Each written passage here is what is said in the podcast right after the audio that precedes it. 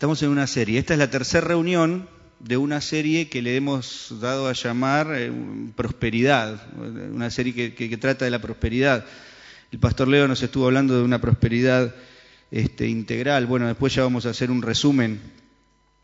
Y en, la reunión pasada también estuve hablando yo este, acerca de, bueno, de cómo eh, comenzar a hacer un presupuesto, cómo comenzar a, hacer el control de nuestros gastos en nuestras vidas, para poder este, de esa manera glorificar el nombre de Dios, ¿no? porque vimos que Dios quiere que seamos personas prósperas.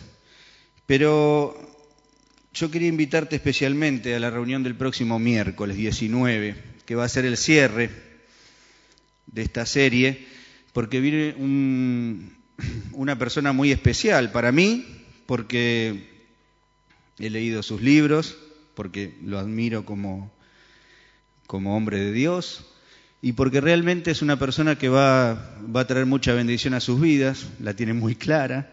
Yo digo que todos los que hablamos de economía cristiana somos los Salieri de, de González, de Carlos González. Salieri fue un, un músico que le robaba, dice la, historia, las, eh, las, melodías a Mozart, ¿eh? lo que escuchó a Charlie.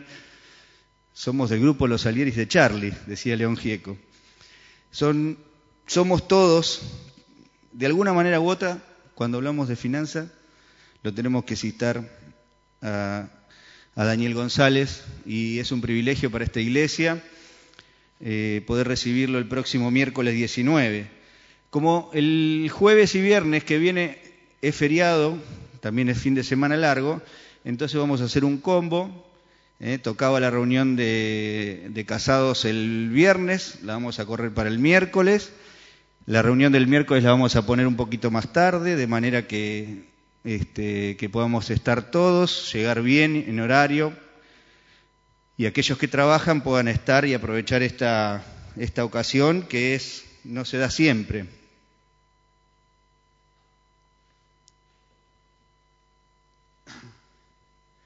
Bueno, finanzas de la iglesia. Tengo que contarles que, que bueno, que seguimos avanzando este, con tratar de expandirnos, así que les voy a pedir que sigan orando eh, para ver si este, en este tiempo podemos avanzar con las negociaciones. Ustedes saben que esta casa de al lado, bueno, al final este hombre, eh, bueno, había dicho un número, después ese número lo, corrió muy arriba, nosotros no, mm, si bien sabemos que lo vamos a comprar porque esto es algo de Dios, tampoco queremos pagar un precio que no vale, así que bueno, estamos buscando otras, otras casas, así que les pido que estemos orando por eso. También que estemos orando por el pastor Leo, él está hoy, este, no está en la iglesia, está eh, de viaje, está en Mar del Plata hay una reunión de pastores, también es, un, es un tiempo importante para la iglesia y también para el pastor Leo porque, bueno, estamos sintiendo la necesidad de, buscar la unidad de la iglesia, ¿no? Y, ahí, bueno, van a estar los pastores este, de, todo el país, así que estamos orando por, por Leo también. Ale me pasó acá un aviso que también necesitamos para el día sábado. Cuatro personas, estuvimos hablando en el, dentro del taller este, acerca de la generosidad. ¿no? Un punto era la generosidad para Dios, pero otro punto era la, la generosidad para la gente. Hay una persona que necesita que le pintemos la casa y necesitamos cuatro personas que se ofrezcan para el sábado a las 8 de la mañana. Así que Ale Filippi, Filippi Filipe, este, bueno, los va a estar anotando.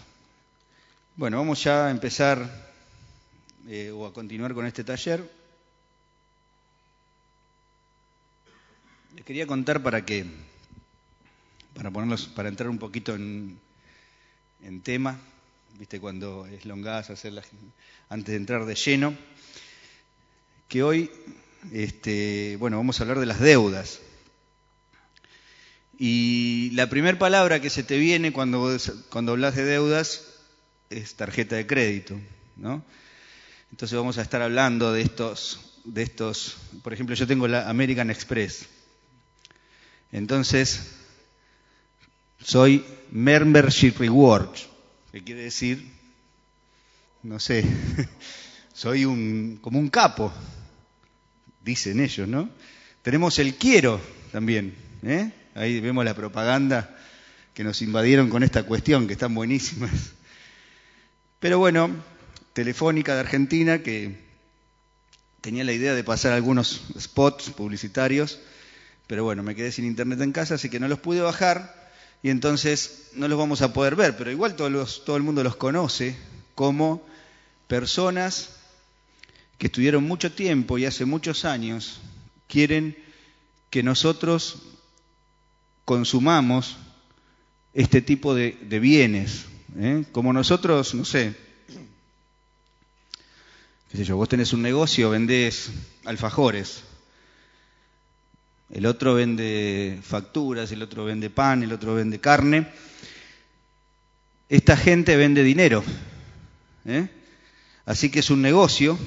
Entonces, cuando vos ves que te ofrecen muchas cosas, como a mí, me, ofrecieron este ser este miembro, este miembro especial de American Express.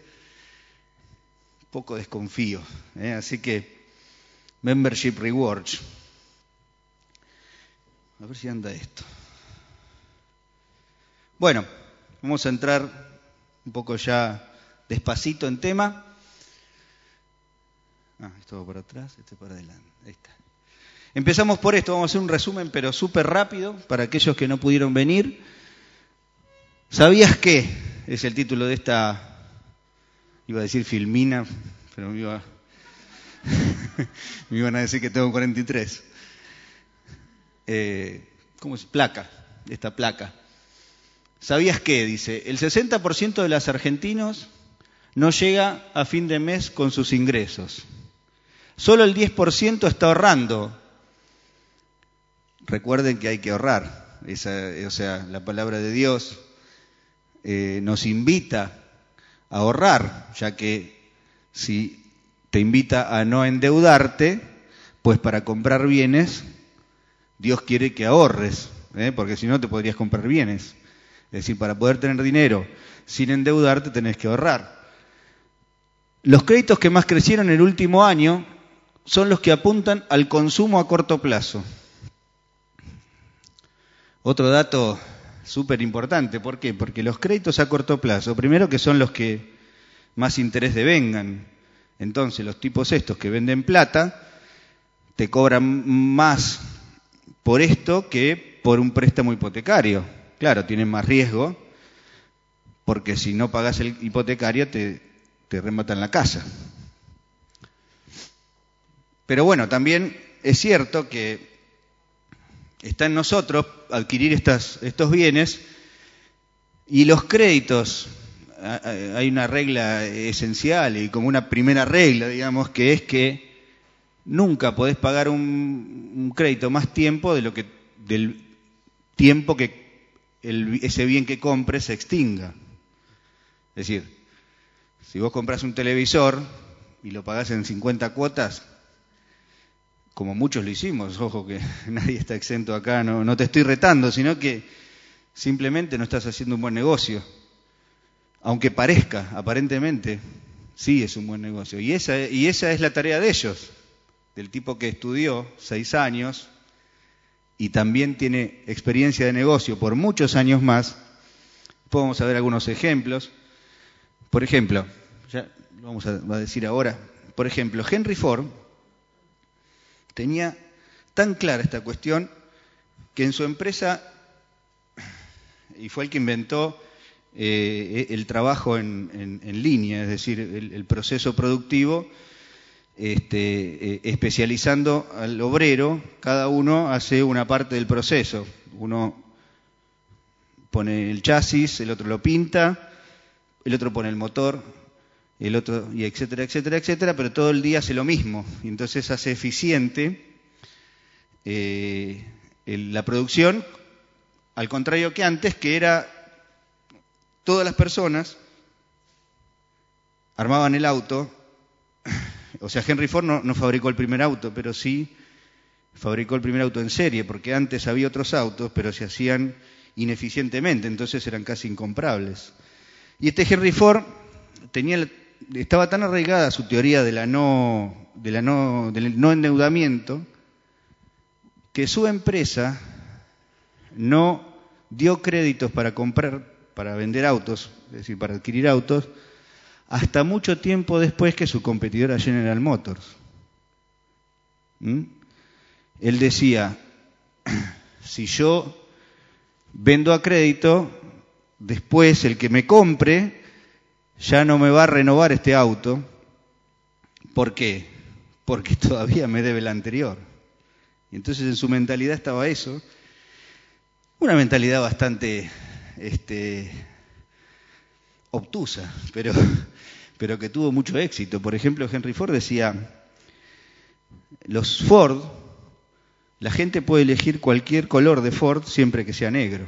Entonces, era tan estandarizado y bajó tanto los costos de la producción que el producto auto que antes era para algunos pocos se transformó en lo que hoy es. Mucha gente, no voy a decir un montón, pero mucha gente, la mayoría por ahí, tiene auto o pretende tenerlo o no es imposible tener un auto. En la Argentina, dejé el... En la Argentina, cada familia tiene ingresos promedio de 5 mil pesos, pero debe 30 mil, o sea, seis veces lo que ganamos. La otra vez expliqué también que por una ley económica, por más que esto no te esté pasando a vos, a la larga te afecta porque la economía eh, de personas endeudadas hace que sola se acomode y entonces, bueno, las variables como inflación o como eh, intereses se va modificando por la cuestión de la oferta y la demanda. No nos olvidemos que esta gente vende, vende dólares o dinero, pesos. Bueno, se ve muy poco hoy, está muy claro, pero esto es, una, es un edificio, arriba está el techo, el pastor Leo nos habló de una prosperidad bíblica, él llamó así a una prosperidad integral, una prosperidad que no añade tristeza, una prosperidad que es la que él nos contó, nos enseñó que Dios quiere. En esta se ve mejor. Pero esta prosperidad sentó las bases también. ¿eh? Dijo, nos contó que Dios quiere nuestra prosperidad, y nos tiró algunas palabras como paciencia, perseverancia y Biblia. Y nosotros, queriendo juntar este techo y estas bases, pusimos cuatro columnas. La primera columna habla de la soberanía de Dios, la segunda la mayordomía, la generosidad y la libertad. Explicamos cada una de estas columnas partiendo de la soberanía, Dios es dueño de todas las cosas. El Salmo 24 dice, en el primer versículo dice, de Jehová es la tierra y el mundo y los que en él habitan. ¿eh? Todas las cosas son de Dios. También aprendimos que la soberanía de Dios siempre es obligatorio prácticamente, esto es de seminario, no podés ver eh, la, soberanía sin ver el atributo amor de Dios. ¿eh? Soberanía y atributo soberanía y atributo amor de Dios van juntos. ¿Por qué? Porque el que tiene un Dios amoroso, pero que no es soberano, bueno, te quiere mucho, pero no te puede dar nada porque no puede, porque no tiene capacidad. Si ves solo la soberanía sin ver el amor, podrás ver un Dios todopoderoso, pero tal vez que si no te ama, no va a querer lo mejor para vos. Entonces soberanía y amor van juntos y eso forma la voluntad de Dios. La mayordomía, y en esta nos centramos, ¿eh? porque hablamos en este taller, centralizamos nuestra exposición en esto. Dice, nosotros somos solo administradores. Aprendimos que la palabra mayordomo viene de dos palabras latinas, mayor, mayor y domus, que es casa. O sea, en ese tiempo, cuando se escribió la Biblia, el mayordomo era la persona que estaba a cargo de la casa. El dueño de la casa, podemos decir, es Dios, y el administrador de la casa somos nosotros. Eso lo dispuso Dios, dice Génesis 1.28, y los bendijo Dios y les dijo, llenad la tierra y sojuzgadla y señoread. Generosidad, la tercera columna. Para una prosperidad integral, la generosidad. Lo primero es comprometernos con el diezmo, recordando que nosotros somos los administradores, como dijimos, de los bienes de Dios, solo del 90% de los bienes, porque el 10% no somos administradores. Esa parte es de Dios. Entonces, por eso es importante, este punto, es importante que respondas a Dios con tus diezmos. Porque si no, estaríamos pidiéndole a Él algo que Él ya estableció que era de otra manera. Fíjate este texto, no me quiero extender mucho porque si no vamos a repetir todo el, eh, el, taller anterior, pero dicen, traigan íntegro el diezmo para los fondos del templo, pruébenme en esto y vean si no abro los, las compuertas del cielo y derramo sobre ustedes bendición hasta que sobreabunde. Pero también hablamos de una generosidad hacia el prójimo. ¿eh? Y entonces ahí, por eso les recordaba hoy el tema de los pintores, porque el hombre, para tener una, prosperidad integral, necesita de las cuatro columnas. Nosotros a veces no nos damos cuenta que es mejor dar que recibir, y esto no es teórico. Vos cada vez que haces algo para alguien, te sentís mejor vos que ese alguien al cual le hiciste algo. Le preguntaba el otro día a los chicos, ellos van todos los martes y jueves, o martes o jueves, no sé cómo es, a la Plaza de Morón. Todo empezó hace bastante tiempo ya. ¿Cuántos años hace? Ocho años. Entonces, bueno, al principio eran poquitas personas, pero ahora ya hay mucha gente a, las cuales nosotros como iglesia podemos ir a darle, a compartir, no solo darles. ¿eh? Las veces que me ha tocado a mí me vine muy sorprendido porque, por ejemplo, me encontré con gente que nunca le habían dicho su nombre. Entonces vos le decís, hola Carlitos, ¿cómo andás? Y el tipo nunca le habían dicho Carlitos, era el negro, el flaco, el gordo, el feo. Claro, y eso, cuando volví a mi casa, me di cuenta que me había hecho mejor a mí que al tipo que le había hablado o que había estado comiendo con él. Por último, la libertad si la otra vez nos centramos en la columna 2, hoy nos vamos a centrar en esta. ¿Por qué la libertad? Y vamos a empezar por la negativa. lo contrario de la, libertad es la esclavitud. Dice, las deudas lo esclavizan, le puse yo. las deudas te esclavizan para los más jóvenes. Dice el proverbio 22.7, un proverbio que me llamó mucho la atención cuando lo leí, no lo tenía este mensaje lo preparé cuando estaba en Italia y buscando encontré este, este, versículo. Dice, los ricos son los amos de los pobres y los deudores son esclavos de sus, de sus acreedores. Y acá te quería hacer un paréntesis pequeño y contarte, hace poquito Joaquín, es el segundo de mis cinco hijos, eh, emprendió con un amigo, que es de la iglesia también, una empresita, un emprendimiento. Emprendió un emprendimiento, queda feo, pero es así. Y el lunes, cuando estaba preparando esta, este mensaje, Dios me habló respecto de lo siguiente.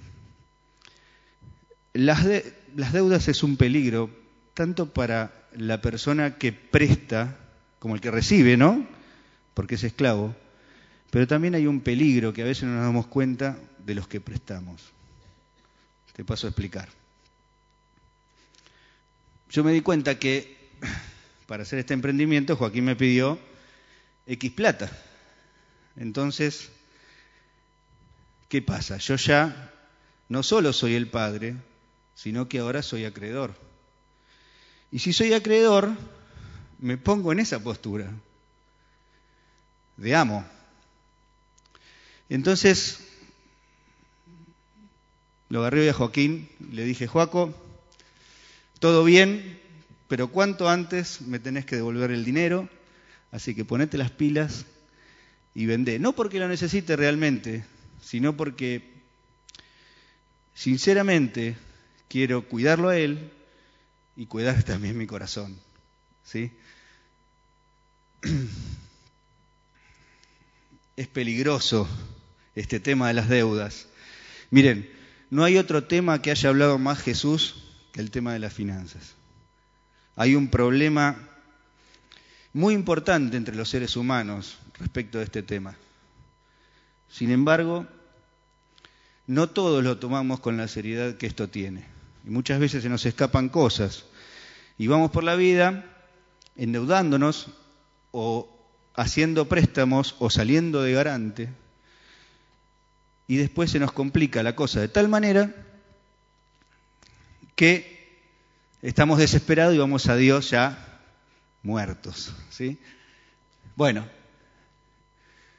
bueno, hablamos de, de, hacer una contabilidad muy casera, este, contabilizar los gastos y los ingresos por dos meses, ya lo vimos esto el miércoles pasado, comparar ambos resultados, los ingresos y los, y los egresos, y esto nos daba, ah, clasificando los gastos, ¿eh? este, poniendo los gastos más necesarios primero, luego los gustos y luego los deseos. Dijimos, explicamos qué era cada uno. Lo primero eran los que servían para el sustento y abrigo. Primera Timoteo 6.8 dice, así que teniendo sustento y abrigo, estemos contentos con esto. Estos son los bienes que van primero en ese listado. Después vienen los gustos, yo le puse gusto, pero puedes ponerle cualquier palabra, digamos. Son los bienes que cumplen la misma función que el anterior, pero son de una mejor calidad. Y por último los deseos le puse. No son gustos, eh, perdón, son gustos que no son eh, de necesidad básica. Si lees Eclesiastés 3.1.13, perdón, 3.13, te vas a dar cuenta que ninguno de estos bienes, de estos mm, gastos, son malos en sí mismos, sino que eh, tenemos que hacer esta clasificación para poder, en su caso, si es que es necesario, suprimirlos. ¿Cuál vamos a suprimir primero? Y bueno, los que no son tan necesarios y así hasta los necesarios. Después vimos eh, algunas, algunas cuestiones importantes en esto de clasificación de gastos. La primera, somos uno. Esto es para las familias. Sé que hay personas que no están casadas acá, pero, pero sí también hay muchas casadas, muchas personas casadas. Y dice, somos uno, le puse ahí. Por esto dejará el hombre a su madre, a su padre y a su madre, y se unirá a su mujer, y los dos serán una sola carne. Grande es este misterio, realmente es grande. ¿no? No podemos concebir una economía sana y una prosperidad sana si cada uno de los miembros del matrimonio tiene su propia economía. No podemos decir, yo, vos la luz, yo pago la obra social, vos pagas el teléfono y yo pago la comida. No va eso. Los ingresos de cada miembro del matrimonio deberán pasar a ser ingresos del matrimonio, ¿sí? Eso te va a evitar muchos problemas, aunque te parezca mentira.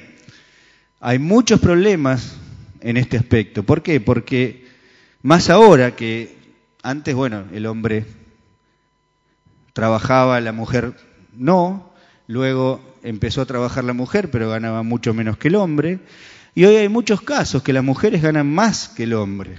Entonces, si tenés este pensamiento, te vas a evitar muchos problemas, porque cada uno de nosotros va a aportar a una sociedad, sin importar si lo puso vos, se lo pusiste vos, se lo puso ella. Instruye al niño, otra cuestión. Me puse a pensar con esto que me pasó con Joaquín, que nosotros no podemos perder el gobierno de las finanzas de, nuestra familia, es de los adultos. Pero también es cierto que es importante que nuestros hijos vayan aprendiendo ¿eh? a administrar su dinero. Dice, instruye al niño en su camino y aun cuando fuere viejo no se apartará de él. ¿Mm? Bueno, hablamos de los pasos para armar un presupuesto,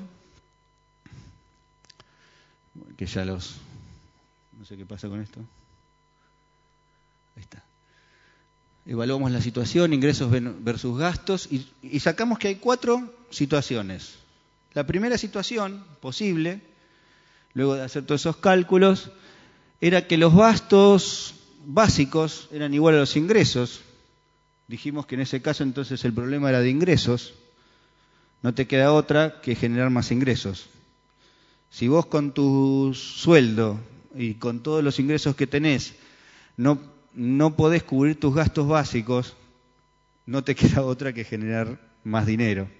La segunda situación es cuando los gastos totales son iguales a los ingresos. También tenés un problema de gasto. ¿Por qué? Por lo que dijimos al principio. Es necesario que todos ahorremos. Dios quiere que todos ahorremos, porque si no quiere, otra vez, si no nos quieren endeudados, necesitamos ahorrar para poder comprar nuestros bienes. Tenemos que eliminar gastos superfluos para poder ahorrar. La tercera situación es cuando los gastos totales son mayores que los ingresos. Tenés un problema de deuda, problema de deudas. ¿Eh? Hay que eliminar gastos ordenadamente, y hoy vamos a centrarnos en esto, para poder empezar a pagar las deudas. Bueno, la corta situación es cuando los gastos totales más los ahorros son menores que los ingresos, entonces ahí tenemos un presupuesto equilibrado, pero no dejas de tener problemas, porque tenés que buscar más en este país inflacionario, tenés que buscar en, qué invertir, porque si ahorrás eh, en pesos, evidentemente, en la semana que viene vas a tener por ahí un 3 o 4% menos de lo que tenías hoy. Bueno, vamos a centrarnos en esta columna libertad. Vamos a ir rapidito. ¿Libertad de qué? Me, pregunté. ¿Por qué tenemos que, ¿De qué tenemos que tener libertad?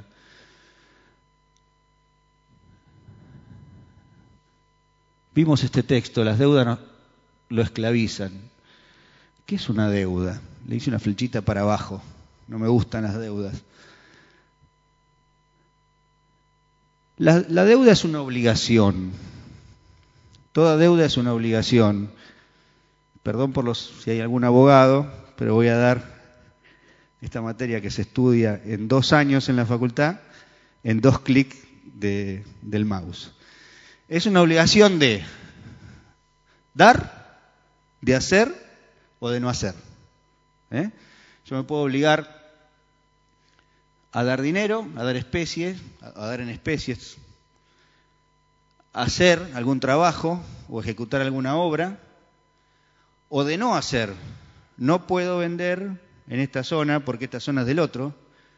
No puedo comprar en tal, tal cosa porque, este, no sé, porque Moreno no cerró la importación.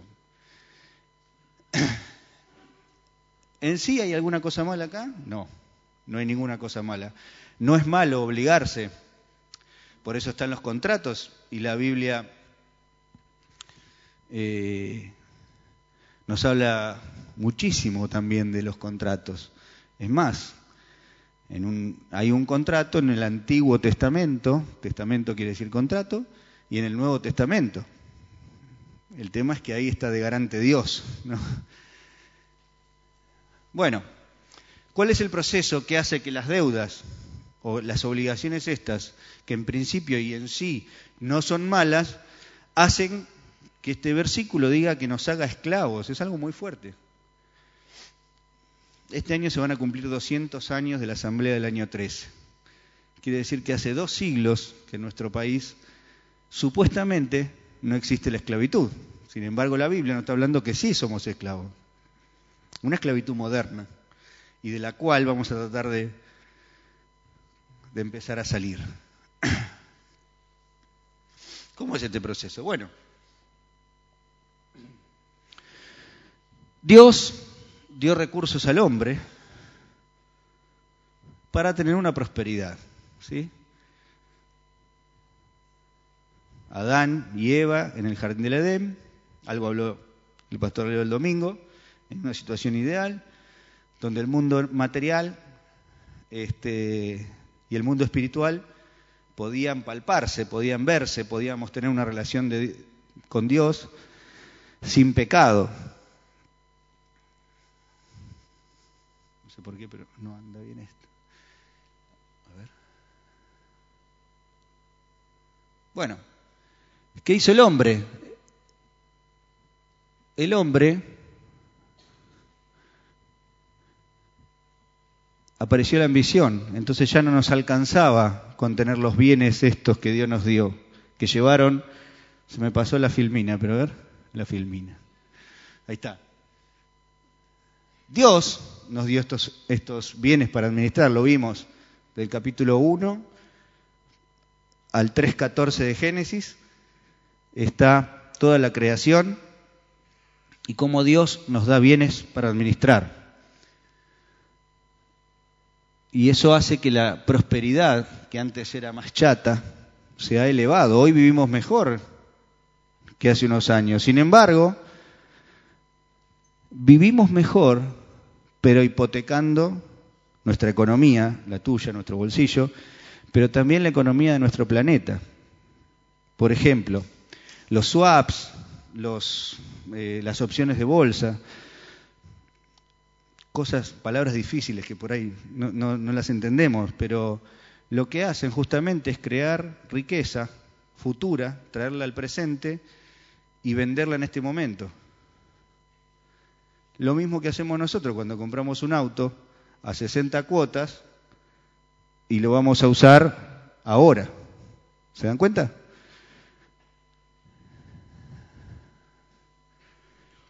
El hombre quiere más bienes, me voy a cambiar de lugar porque acá no agarra esto. Entonces nos endeudamos y viene la crisis. ¿eh? ¿Cómo hacemos para salir de una crisis? Tic. Apretamos el play ahí y vamos a ver es parte de esta parábola que también el pastor Leo estuvo mencionando. Estuvimos en Italia juntos, así que ya un poco le había compartido lo que voy a hablar. Y entonces vamos a tomar parte de esta parábola. Si me la podés poner, Gemita. Bueno, es una parábola muy conocida. Algunos le llaman la parábola del padre. Pero nosotros había un padre y dos hijos. ¿eh? Uno aparentemente bueno, se queda en la casa. El pastor Leo lo, sintetizó muy bien el domingo, se queda en la casa con su padre y otro, aparentemente malo, se va de su casa, eh, pide la, herencia por adelantado y se va y se gasta todo su dinero. ¿eh? Pero vamos de ahí a tratar de aprender cómo salir de las deudas. Empezamos, la primera parte no la leemos porque todo el mundo la conoce, esta parábola, entonces dice, Ay, ¿no tenés la NBI, Gemita? Esperemos un segundo.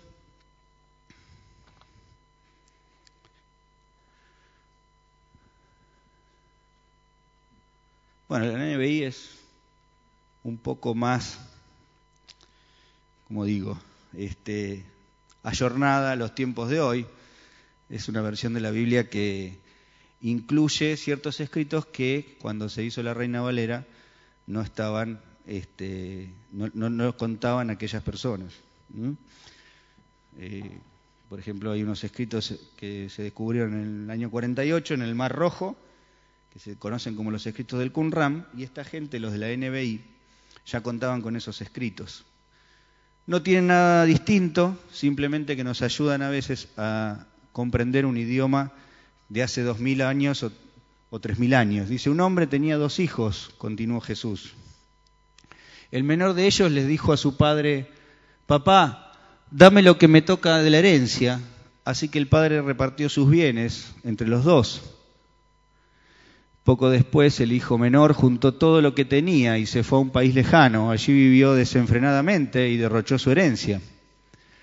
Cuando ya lo había gastado todo, sobrevino una gran escasez en la región y comenzó a pasar necesidad. Pasar el 17. Por fin recapacitó y se dijo, ¿cuántos jornaleros de mi padre tenían, tienen comida de sobra y yo aquí me muero de hambre? Tengo que volver a mi padre y decirle, papá, he pecado contra el cielo y contra ti. Ya no merezco que me llame, que se me llame tu hijo. Trátame como si fuere uno de tus jornaleros. Así que emprendió el viaje y se fue a su padre. Todavía estaba lejos cuando su padre lo vio y se compadeció de él y salió corriendo a su encuentro, lo abrazó y lo besó. El joven le dijo, papá, he pecado contra el cielo y contra ti. Ya no merezco que me llame, que se me llame tu hijo. Pero el padre ordenó a sus siervos, pronto, traigan la mejor ropa para vestirlo, pónganle también un anillo en el dedo y sandalias en los pies. Hasta aquí vamos a leer. Bueno, traigan un terreno gordo, decía ahí, y mátenlo para celebrar un banquete. El papá hizo una fiesta cuando volvió. Vamos a ir rápidamente.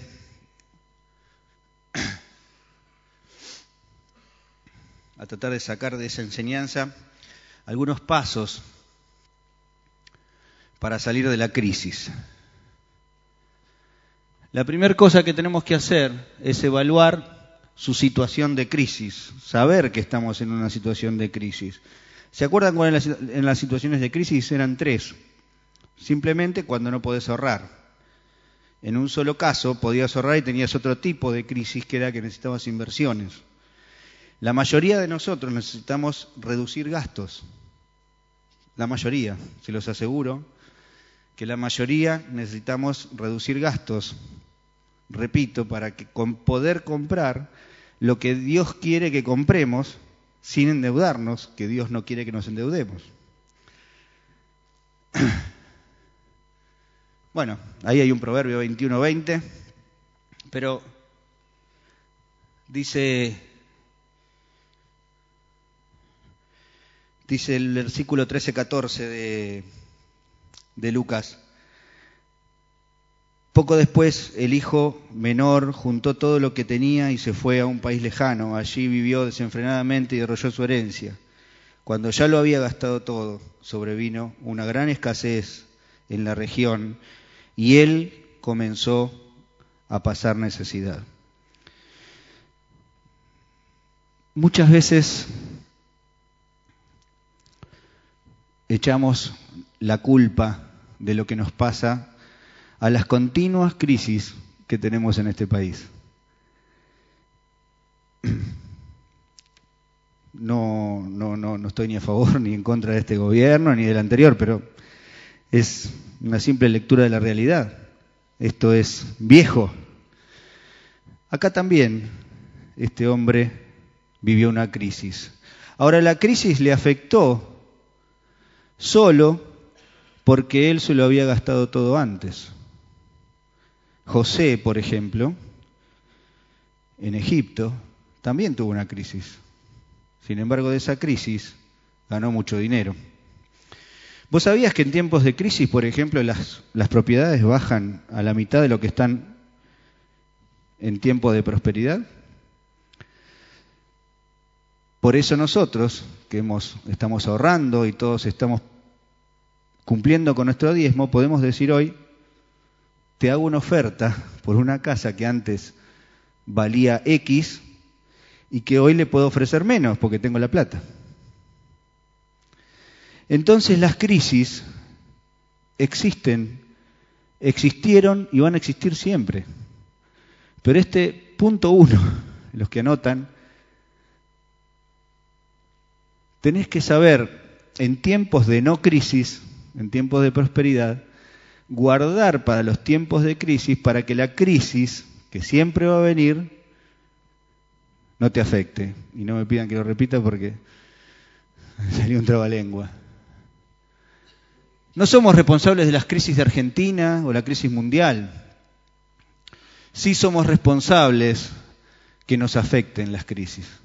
¿eh? Toda crisis encierra una oportunidad.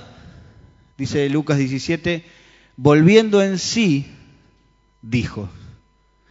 Claro, el tipo se había gastado toda la guita que, que le dio el viejo estaba comiendo la comida de los chanchos, cosa que para un judío es terrible. Es como darnos, no sé, alguna comida que no nos guste para nada a nosotros. No solo que no nos guste, sino que nos haga sentir mal. Y el tipo dijo, ¿qué hago acá? Comida, comida de perros, exactamente. Gracias.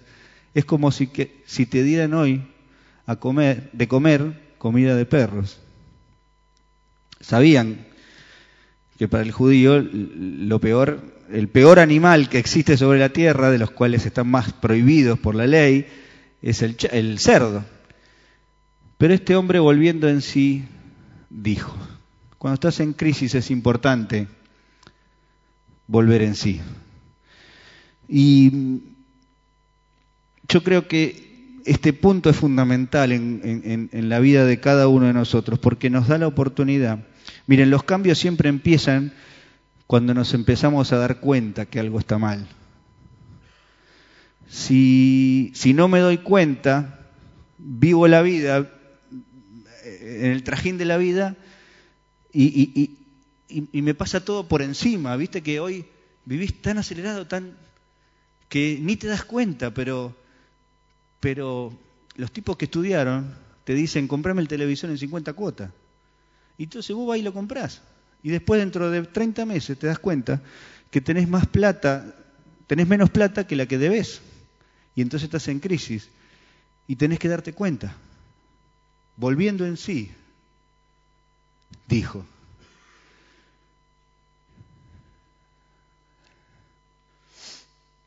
Tomar conciencia. Buscar el culpable. El culpable soy yo. Nadie es culpable de la crisis, es una mentira total. Si vos, si hoy hay crisis y estás y te afecta la crisis, el culpable no hay otro que vos y que yo. Nosotros somos los culpables.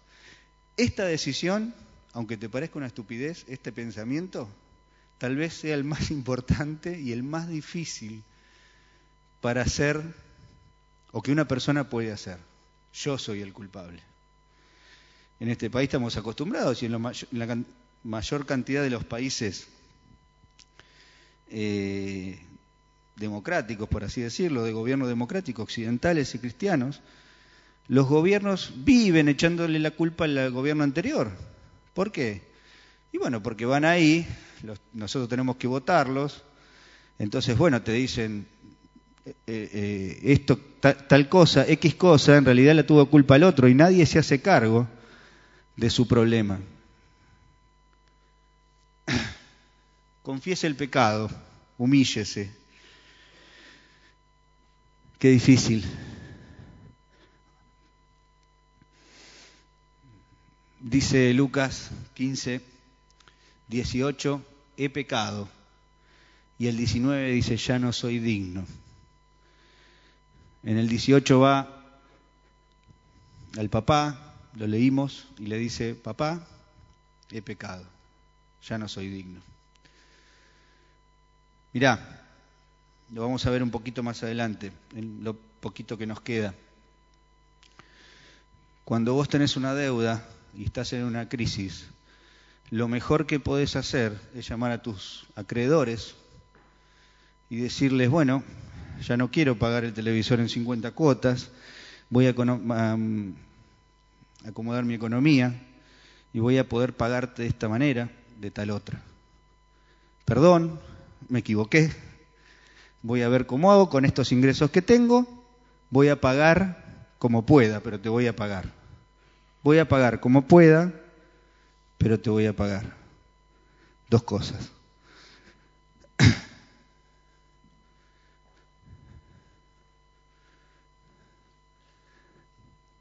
He pecado contra Dios, contra el cielo, dice ahí. Esto es importantísimo porque dijimos el miércoles anterior que el saber que todas las cosas son de Dios nos da una conciencia de pecado, porque Dios te dio para administrar los bienes que tenés y los talentos que te dio y las habilidades que te dio para hacer dinero. Pero cuando lo haces mal o estás o te afecta la crisis, tenés que pedirle perdón a Dios, porque Dios te dio un bien o muchos bienes o pocos bienes, pero con esos bienes no supiste hacer lo que lo que tenías que hacer. Y contra ti, porque ese pecado contra Dios es fácil, es bastante fácil, ¿no? Decir, me encierro en una habitación, total, este, nadie me escucha, pido perdón a Dios, a pesar que Dios, digamos, siendo un Dios bueno, este, igual te dio las herramientas para que no te metas en este lío. Pero nosotros qué hacemos generalmente? Nos metemos en el lío, como muchas veces lo decimos, y después pedimos perdón a Dios. Pero también hay que pedirle perdón a los acreedores. También tenemos que pedirle perdón a nuestra familia. A ver acá, los hombres, que somos los responsables. ¿Cuándo fue la última vez que le pediste perdón a tu hijo por que tal cosa o tal otra? ¿Cuándo fue que hablaste con tu esposa y deciste, bueno, te metí en esto, mi amor.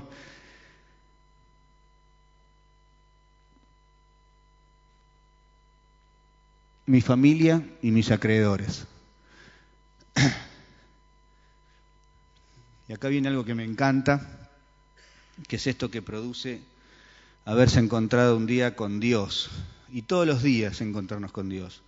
Cada vez que leemos su palabra o alguien nos puede explicar un poquito su experiencia, como en este caso, o, el don que Dios le dio para determinadas cosas, encontrarse con la palabra de Dios y producir un cambio. De nada serviría si nosotros estamos acá escuchando, viniendo un miércoles, todos tenemos ganas de, estar en casa y, y, estar comiendo o estar con nuestros hijos, sin embargo, estamos acá tratando de aprender y yo me la pasé varios días preparando esto. Pero de nada sirve si el encontrarte con la palabra de Dios no produce en, en vos un cambio. Me levantaré, dice este hijo pródigo.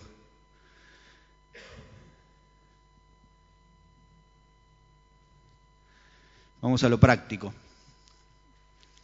Evaluación y clasificación de las deudas. Hay una controversia acá entre la literatura.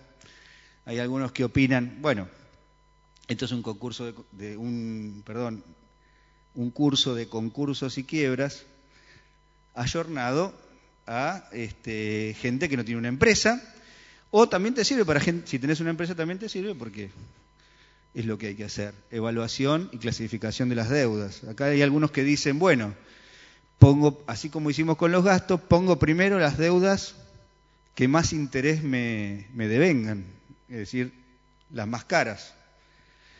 Y otros no clasifican así, sino que dicen, bueno, las deudas más importantes son las más largas o, o las que afectan o las que pueden afectar tu patrimonio. Lo cierto es que tomes una postura o la otra, si estás en crisis, lo que tenés que hacer, para, concretamente, para poder pedir perdón y producir esa metanoia, ese cambio que hace falta para salir de la crisis, hacer un listado de tu deuda, de tus deudas. ¿Cómo hago un listado de mis deudas? Bueno, las clasifico.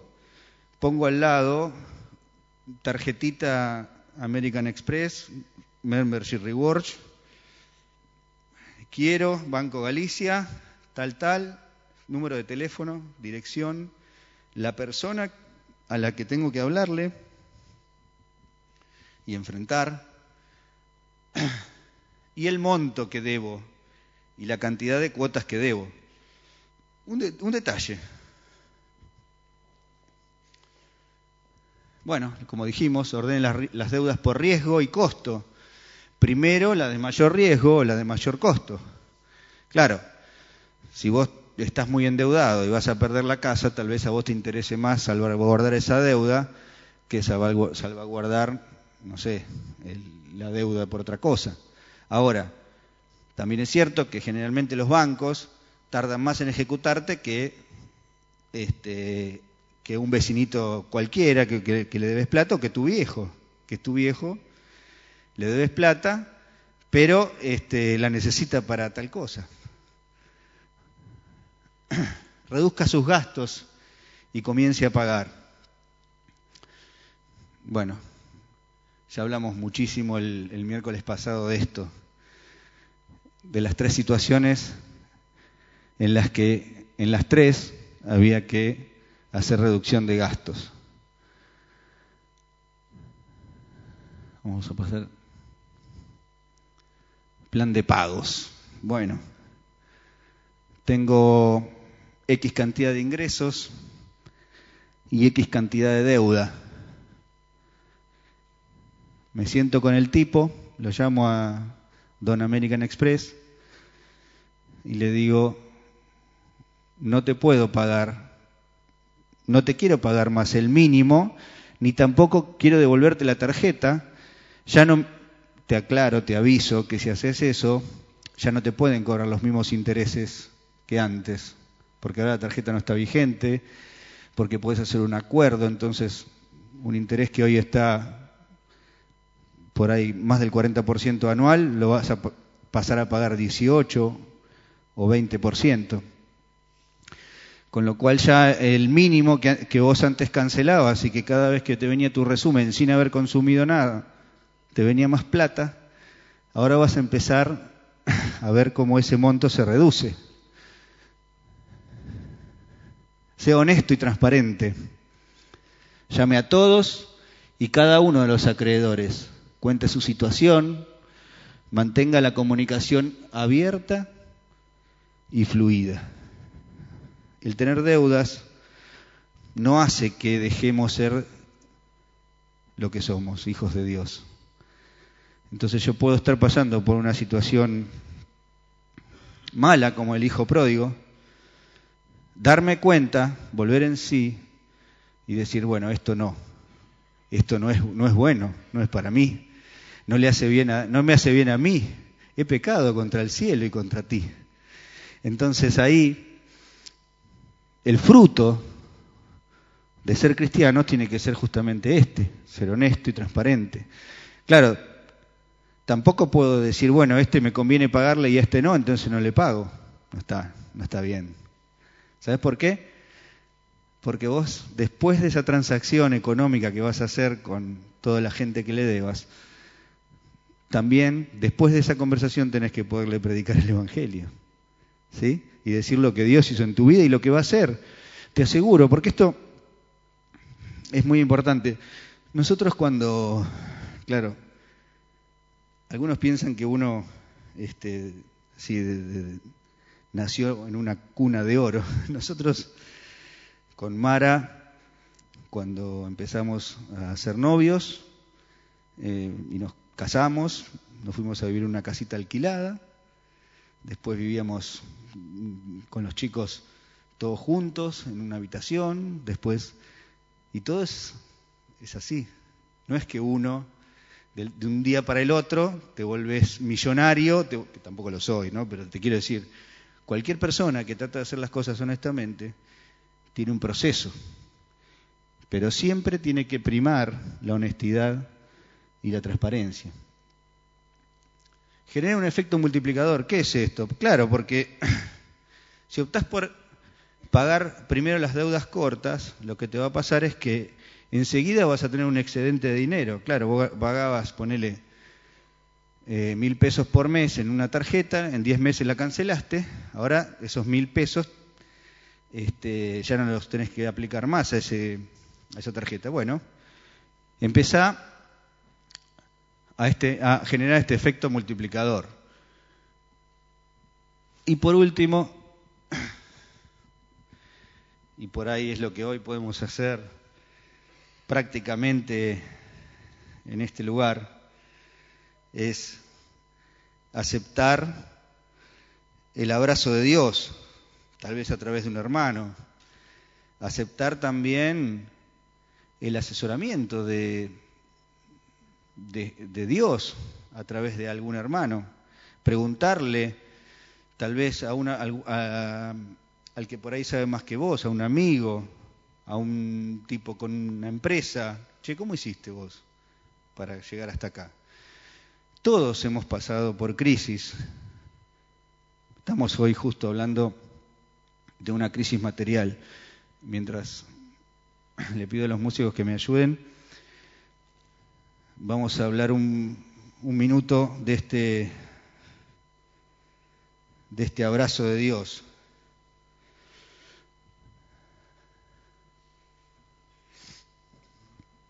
Porque cuando comenzamos el taller, o esta parte del taller, la que me tocó dar a mí, dijimos que las deudas te esclavizan. Les conté, vamos a empezar por la negativa.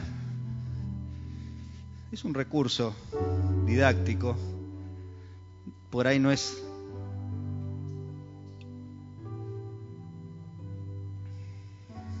el más aconsejable, pero sí es el que más entiende. ¿Cómo transformamos este ser esclavo? Hemos visto el miércoles pasado que Dios no quiere que seamos esclavos, que nos mandó a afilar el, el hacha. Vivi me mandó en la semana, este, no sé dónde lo bajaste, Vivi pero está buenísimo una foto con la moladora y citando este versículo de Eclesiastés, pero como les conté, telefónica, no pude bajar el para ponérselos. ¿Qué pasa? Cambio, metanoia, ¿qué puede traer esto? Ir un poquito antes en este libro de Proverbios, en ese mismo capítulo, el versículo 4 de ese capítulo 22. ¿Por qué? Porque la metanoia, porque el cambio, porque el obedecer a Dios, el buscar el gobierno de Dios, trae prosperidad. Dice este versículo, recompensa de la humildad y del temor del Señor. Humildad y temor del Señor. Son las dos cosas casi esenciales. Lo primero que aprendés cuando sos cristiano, cuando empezás a, a, caminar un camino con Cristo, son las riquezas, la honra y la vida. Por eso yo le puse este mensaje inscríbase o inscribite en el Membership Reward de Dios. ¿eh? Porque Dios también tiene un sistema de premios. Porque su palabra, sabemos que su palabra es verdad. Porque sabemos que su palabra transforma. Porque sabemos que su palabra hace que personas comunes o personas importantes hayan tomado decisiones radicales. una decisión que tal vez hoy tenés que tomar. Dios no quiere que seas esclavo. Dios quiere que te inscribas en este poderoso membership reward o en esta poderosa lista de personas que han decidido cambiar sus vidas.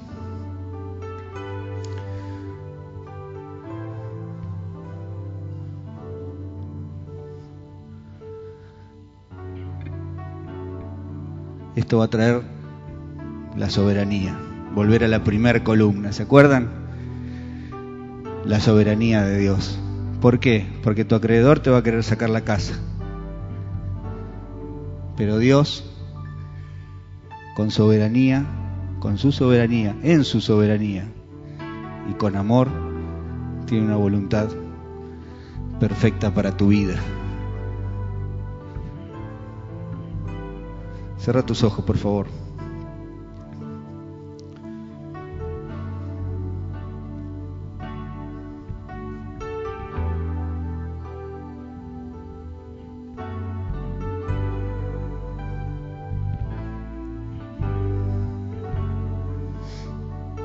Padre, hemos abierto tu palabra.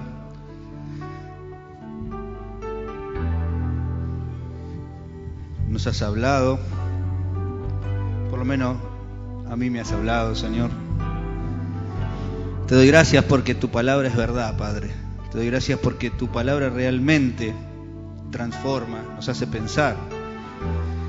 Y a partir de pensamientos podemos cambiar una realidad una realidad que tal vez hoy no sea la que vos querés. Sabemos que nosotros, los únicos culpables de nuestra, nuestro estado actual, somos nosotros mismos. Señor, por eso vamos a ti. Venimos a ti, Señor. Tu palabra dice que tu presencia está en la alabanza y en la adoración de tu pueblo. Y ahora, Señor, adorándote con estos músicos que tanto bien hacen a nuestras vidas. Señor, queremos pedirte que nos ayudes a evaluar en la etapa de nuestras vidas en la que estamos, Señor. Te pido, Padre, que las crisis que van a venir no nos afecten pero no como algo mágico, Señor, sino porque vos nos diste la fuerza, las ganas y la necesidad de seguirte y seguir tu palabra. Te doy gracias por las crisis, Señor, aunque parezca algo loco, porque son una oportunidad para nuestras vidas, para pensar, para cambiar te pido, Señor, por aquellas personas que tienen que tomar decisiones difíciles, Señor, en este tiempo. Padre, yo sé que no es fácil admitir errores, sé que no es fácil humillarse, buscar tu rostro.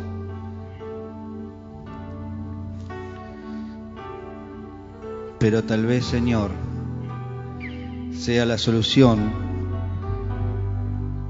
para poder sentir tu abrazo, Señor. Queremos sentir tu abrazo, Padre. Queremos sentir como el Hijo pródigo